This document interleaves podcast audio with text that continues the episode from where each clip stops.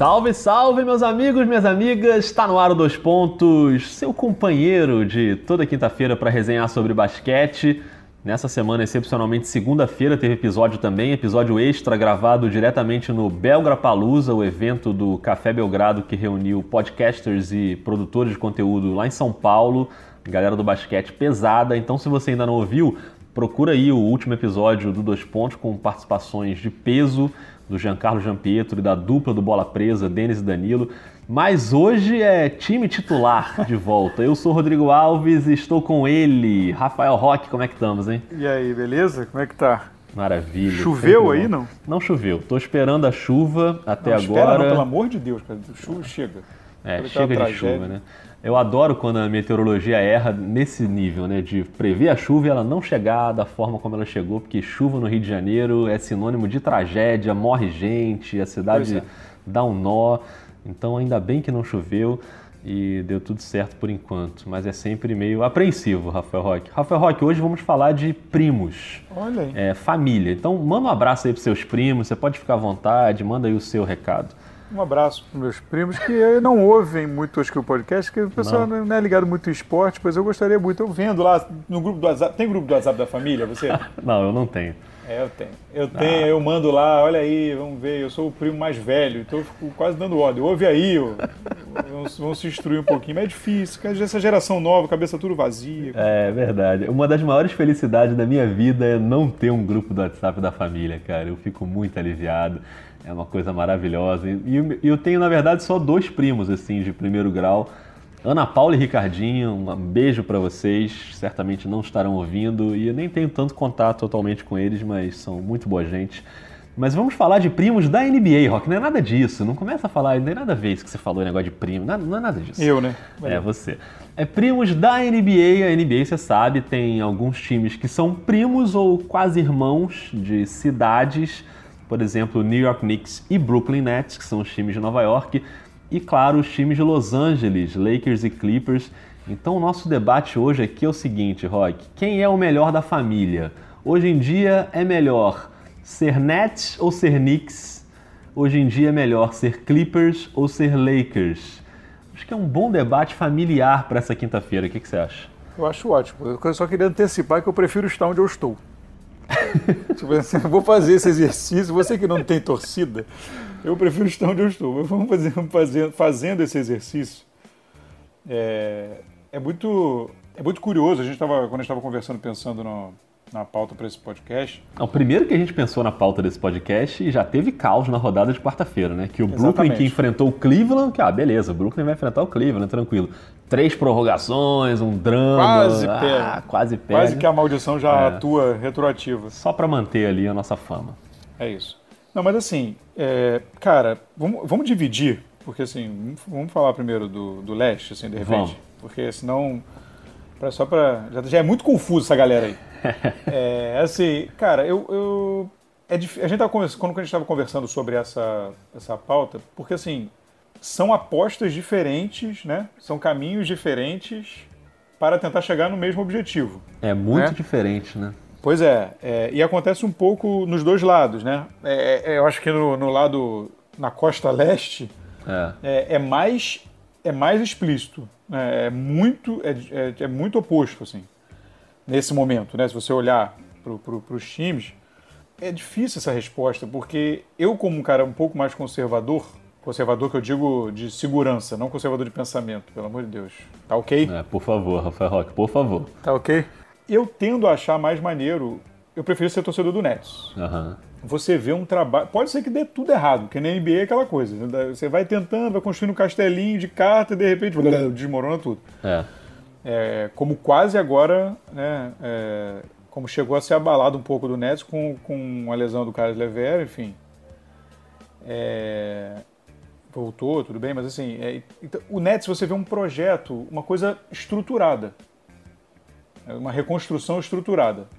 Depois da, da, daquela troca bizarra com o Boston, né, que, que vilipendiou o, o futuro do Nets por anos. Como é que é esse verbo aí? Gostei. Gostou? Vilipendiou? Vilipendiou foi muito alto nível. Obrigado. É, então, por anos, aquela troca espetacular, que levou o Garney e o Paul Pierce para, para Brooklyn. Assim, eu acho que é um projeto agora. O, o Nets tem todas as escolhas para frente. É, é, tá com, com, uma, com um time jovem, com muitos talentos, né? É, então, assim, eu acho que você vê um projeto, eles conseguiram recuperar o D'Angelo Russell. Que, aliás, ontem arrebentou no jogo, né? E foi super decisivo na prorrogação também. Exatamente. Até nessa troca que trouxe o D'Angelo Russell na época, que foi para é, que seria para pegar um jogador estabelecido e, e, e para né, recomeçar ali, é. a troca que eles enviaram né, foi a troca que o Lakers pegou o Caio Kuzma. Sim. Se você for parar pra pensar que poderia pegar o Kuzma, ainda fala assim, cara, ainda abrimos mão ainda foi um, um, cara talentoso, né? Se fosse a mesma escolha. Ou seja, temos aí um crossover de primos de conferências, né? Que daqui a pouco a gente vai chegar lá no Pois Lakers. é, exatamente. Então assim, mas para resumir, para começar o debate, eu acho assim, eu prefiro o Nets porque eu acho que tem um projeto. Tem um projeto em andamento, pode não vir, não, não vir à frente, mas não ir à frente, mas é um projeto em andamento. O Knicks, ele fez um movimento brusco agora com a troca do Porzingis Pegou o Dennis Smith, tem lá o Kevin Knox e tal, tem, tem os meninos. Mas assim, aposta muito no draft e na free agents, nesse momento. O esse ano vai ser muito decisivo pro Knicks. É. Então, assim, pode, pode estourar tudo na, pode estourar tudo na cara do, do, do, do Knicks, assim. Então, assim, vai ser, acho que é mais divertido ser torcedor do Knicks, assim, de, de excitação agora daqui até julho mas é muito arriscado, né? Muito arriscado. Tanto que o ideal seria eu dar minha resposta no dia 14 de maio, é que é o dia da loteria do draft. Porque aí realmente, se o Knicks tem a primeira escolha, muda, obviamente, o patamar do time, né? E aí muda não só por Zion Williamson, mas muda pela possibilidade que você tem de trocar essa primeira escolha e trazer um astro, né? Tipo um Anthony Davis da vida. Mas se você olhar hoje a bagunça recente que é o New York Knicks e, e o que desemboca aí num movimento que, que terminou em perder o principal jogador do time nos últimos anos, a principal revelação ali é, que, é o, que era o Porzingis, e ele, eles foram praticamente obrigados a se livrar do Porzingis. Primeiro porque ele não queria mais jogar lá, e você tinha um monte de contrato horroroso ali que você precisava se livrar de algum jeito. Então a, esse caldeirão todo que o Knicks, em que o Knicks mergulhou, ele termina com você perdendo o seu principal valor de talento, ainda que lesionado, né, o Porzingis, a gente tem alguma dúvida de como é que ele vai voltar, mas, mas enfim, era um cara de alto nível ali para a NBA e que não está mais lá. Então, é, para você ver o nível da bagunça que virou o New York Knicks nos últimos anos. É uma torcida sofrida e a gente tem muitos torcedores no Brasil, né, do Knicks, Inclusive alguns famosos, né? Tipo Rob Porto. Ah, é, exatamente. Fábio Malavaz, Guilherme Tadeu, que nega, mas parece que é torcedor do Knicks. Thiago Campante, gente que entende muito de basquete e torce pro Knicks e sofre, né? Mas é, é realmente uma bagunça. O, o Brooklyn Nets, com esses últimos anos de um trabalho paciente, né, com o Sean Marks ali à frente tentando fazer é, movimentos um pouco mais suaves, mas tentando fazer o time crescer aos poucos. E é o que está acontecendo agora. Por mais que tenha dado azar, como você falou na, na questão ali da lesão do Lever, que acho que se não tivesse acontecido, o time poderia estar numa posição muito mais confortável até na Conferência Leste. Né? O, o Brooklyn hoje está ali em sexto lugar, ele, ele provavelmente vai para o playoff, a não ser que aconteça ali uma catástrofe, ele está três jogos ali da, de sair da zona do playoff mas também não vai na, no mando de quadra, porque está muito longe, né? A diferença ali para o mando de quadra é de, sei lá, são oito jogos, né? É uma, é. Coisa, é uma coisa muito alta, então não vai acontecer também. Ele vai ficar ali e a probabilidade maior é ser eliminado no primeiro round, porque pode pegar ali um time, um Boston, ou um Philadelphia, enfim, e pode acabar ser eliminado, sendo eliminado no primeiro round, o que, ok, é um, é um processo de aprendizado para o Brooklyn, e, e, acho que ir para o playoff e disputar ali uma série de playoff de forma minimamente competitiva vai dar um espírito mais competitivo para esses garotos, que eu gosto muito. Então, quando você pega é, jogadores como o próprio Lever, o Spencer Dinwiddie, o DeAngelo Russell, que você já citou, o Jarrett Allen, o Joe Harris, são caras que, que são legais de ver jogar, assim. Acho que o negócio funcionou bem. Então, por mais que seja uma coisa de ir para o playoff e ser eliminado na primeira rodada agora, o, o, Brooklyn tem uma perspectiva de futuro maior, que a do Knicks é, é uma loteria. E aí a palavra loteria se encaixa até na loteria de fato, que é a loteria do draft. Porque hoje o Knicks é o pior time né, da, da NBA, com 10 vitórias apenas. É uma campanha muito ruim. E no momento é até bom que ela seja assim, né? que ela continue ruim, que o Knicks continue lá em último para ter mais chance de pegar a primeira escolha. Mas aí você joga um pouco com a sorte, né, Rock? Porque vai que não pega a primeira escolha. E agora a coisa é um pouco mais equilibrada ali no sorteio das bolinhas. Então, sei lá, cara, vai que não rola. E aí você não tem nada na manga para ir atrás de um grande jogador ou não, não consegue uma escolha de draft que seja. Né? Porque o Knicks às vezes dá um azar também nas escolhas de draft. Então eu tô contigo. Eu hoje eu preferia ser Brooklyn. Eu acho um time, apesar de todo o carisma do Knicks e o Madison Square Garden, mas eu acho o Brooklyn um time mais, mais gostoso de ver, assim, e um projeto que tem mais a ver com o que eu acredito, assim, de basquete. É, então, e, e você pensando, é, se você for pensar, por exemplo, o Brooklyn se posiciona de uma forma que ele até tem condição de atrair free agents, né? É. Porque ele, os salários são ainda né, de, de garotos e tal. Então você tem essa, essa possibilidade, o que agora o Knicks começou a fazer, né? Se livrou do contrato do, do Tim Hardaway Jr., e tem uma possibilidade, ele tem espaço até para dois salários máximos. A questão é, como você falou, é uma loteria. Aí, nesse momento, embora haja alguns talentos que tem muita possibilidade de vingar na NBA nesse próximo draft, considerado forte, é. você sabe que a gente admite aqui as nossas limitações. Eu, eu confesso que college o, não é meu forte. Nem meu. Então, assim, é, mas eu, eu, então eu procuro ler gente que entenda para me basear o que eu falo. Então, assim, dizem que é um, um, draft forte, né? Um draft forte, mas que, assim, o, o talento mesmo indiscutível é o Zion, né? É. E os outros ali com bastante, o R.J. Barrett, o Moran, Moran, né? Moran ou Moran, não sei, nem sei, confesso pra você. Dizem que são os três ali que vão, na verdade, o Zion em primeiro e depois os dois ali abaixo. Tudo bem, mas aí você pega um cara desse, a gente não sabe, né? Assim, é sempre aquela aposta. O Zion parece que vai ser um monstro mesmo. Nossa, aquele toco que ele deu outro dia, hein? Voando. Que ele, pulou do, ele pulou do garrafão. incrível, cara, né? incrível. Né? Isso, beleza. Mas assim, você pega o, o aí você pega o outro lado, você vai ter que depender de dois free aceitarem ou quererem jogar no, no Knicks. É. é uma franquia de história, tudo bem. Você pode chegar em julho com Zion, Duran e Kyrie Irving.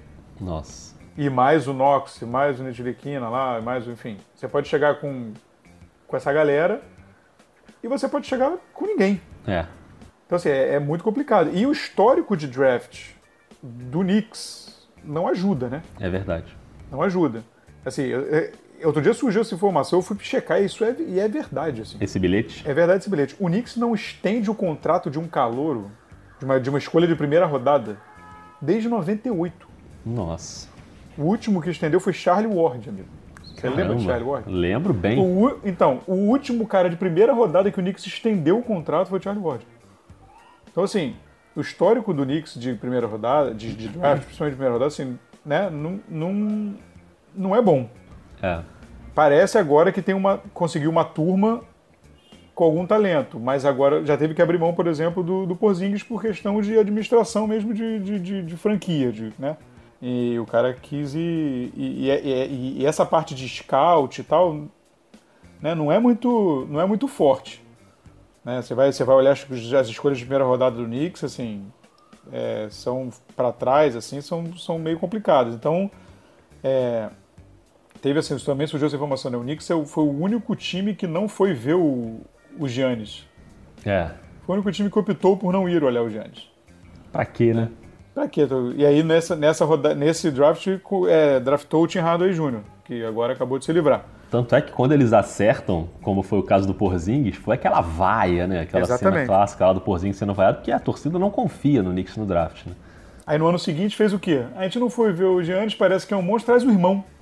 Aí draftaram o irmão no ano seguinte. Tipo. Enfim que está aí hoje afundado no Dallas sem jogar. É um negócio é, é um negócio inacreditável. Mas assim, o, então assim, eu acho isso. Acho que é isso que você falou. É mais divertido. Eu, eu acho mais divertido ser do Knicks agora pela expectativa. É. É, o processo do, do, do Nets é menos glamuroso. É. Mas eu acho que se eu tivesse que escolher, eu acho que ainda escolheria ser do Nets. Agora, no Oeste, Rock, eu acho que é uma situação um pouco parecida, né? Se a gente for falar de Lakers e Clippers, é, tem um pouco isso também, né? Do o, o mercado fortíssimo. Claro que a gente está falando de mercado aí de times da mesma cidade, mas, mas o peso das franquias é diferente, né? Não dá para comparar o peso do Knicks Sim. com o peso do Nets, como não dá para comparar o peso do Lakers com o peso do Clippers. Lakers uma das franquias, né? Mais vitoriosas de todos os tempos. Então, é, e aí aquela coisa, qualquer coisa no Lakers vira notícia e vira manchete, todo mundo tem uma repercussão gigante, uma pressão incrível, e o Clippers consegue trabalhar com um pouquinho mais de planejamento ali. Mas os, os times, inclusive, se cruzaram na, na trade deadline, né? fizeram ali uma troca que, que não agradou muito a torcida do Lakers, e a gente já comentou sobre isso aqui. Mas o Clippers parece um time também um pouco mais cauteloso, para remontar ali o seu futuro, enquanto o Lakers está mergulhado numa chuva ácida ali, esquisitíssima, que você não pode tocar em nada do Lakers, que já vira uma, uma confusão incrível, né? É, o, o Lakers ele tem esse ônus, né?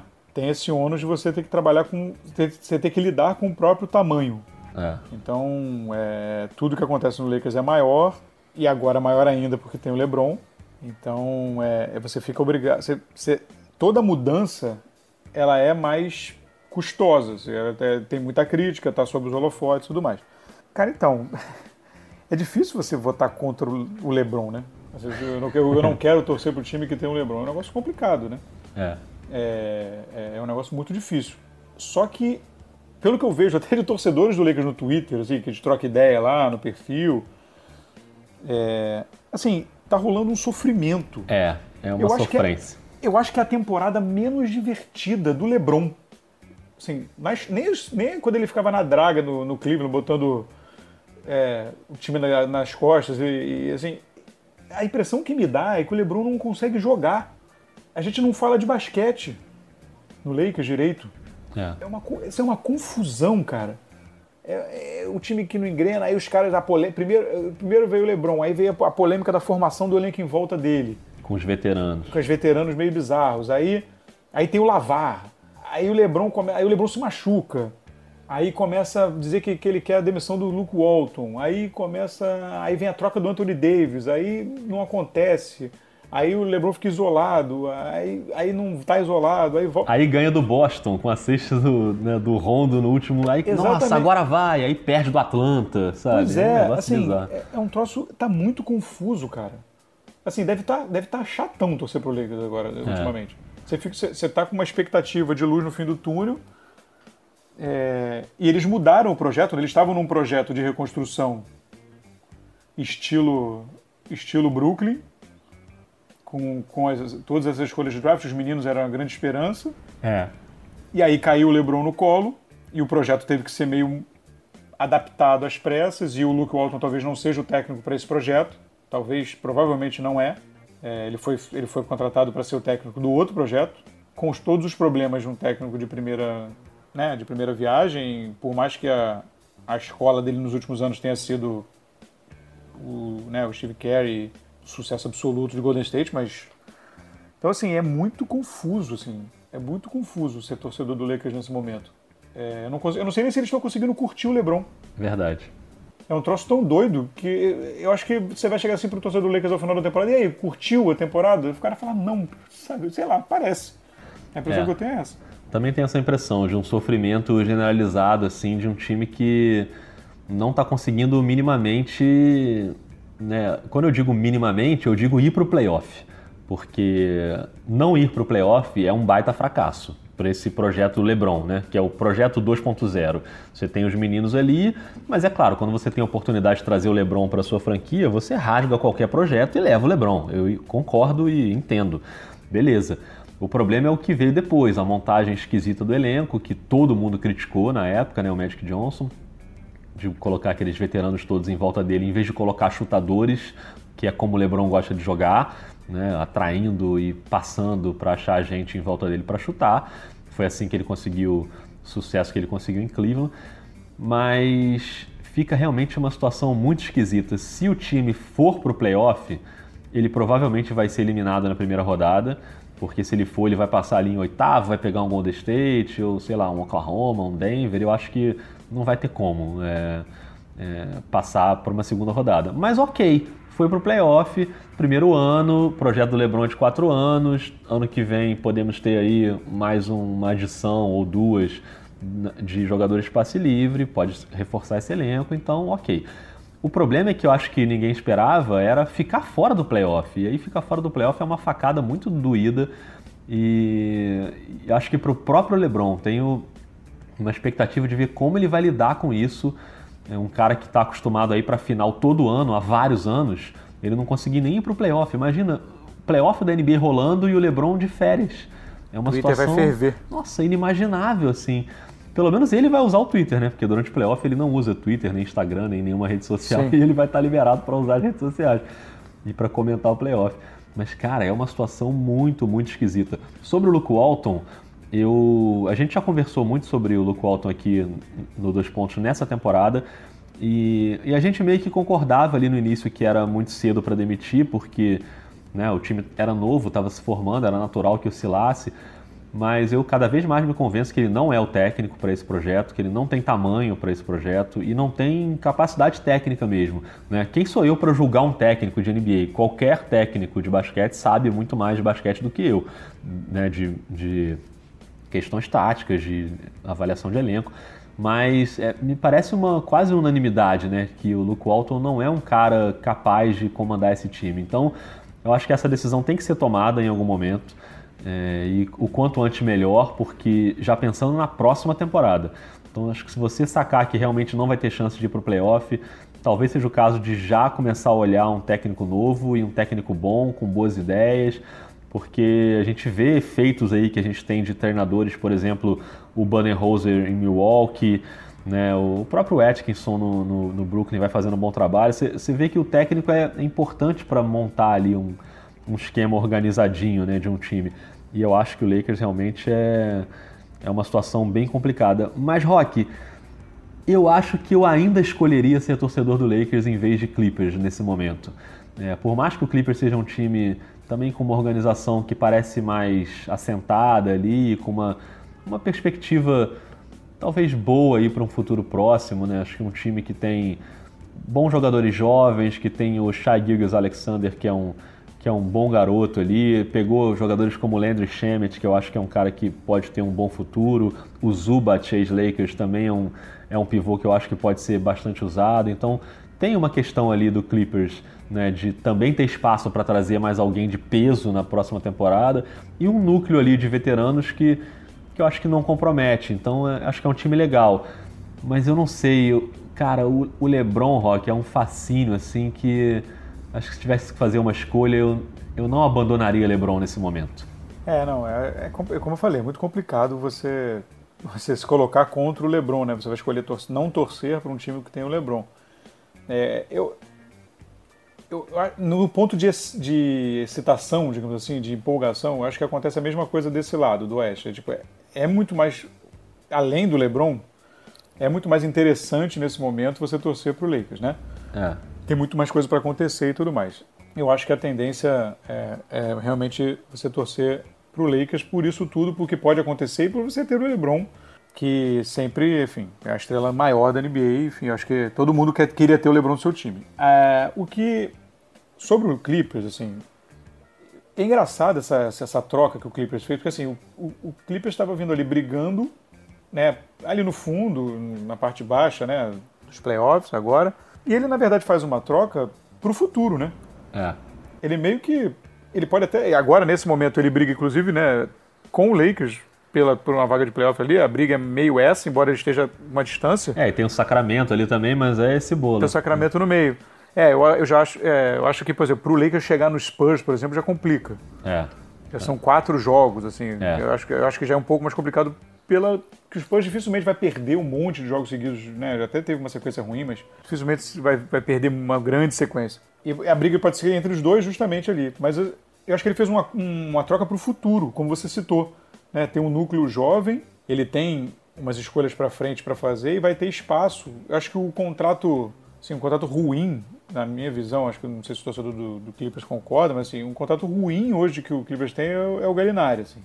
É. Eu acho um contrato grande, assim, caro pro, pro, Galinari. Assim, Apesar 20... de ele ser bom e útil, né? Assim, ele é bom e útil, é. mas o contrato de 22 milhões por é. ano, quase, é um contrato grande, né? É um troço meio, meio indigesto, assim. Para ele, eu acho que é grande. Mas assim, então você, você tem uma perspectiva para frente muito boa. Se conseguir se manter ali na, na, na briga, é até um bônus, né? É, é, até um bônus. É, mas é curioso isso que você falou, porque eu fiz um jogo do Clippers na semana passada com o Boston e a torcida do Clippers, a maioria no Twitter ali comentando, achando que o time tinha que tancar na temporada, tinha que abandonar, não quero, não quero ir pro playoff, eu quero ter mais uma boa escolha de loteria para, enfim, porque no playoff a gente vai passar, vai ficar em oitavo, vai pegar o Golden State, vai tomar um 4 a 0 e não vai adiantar nada.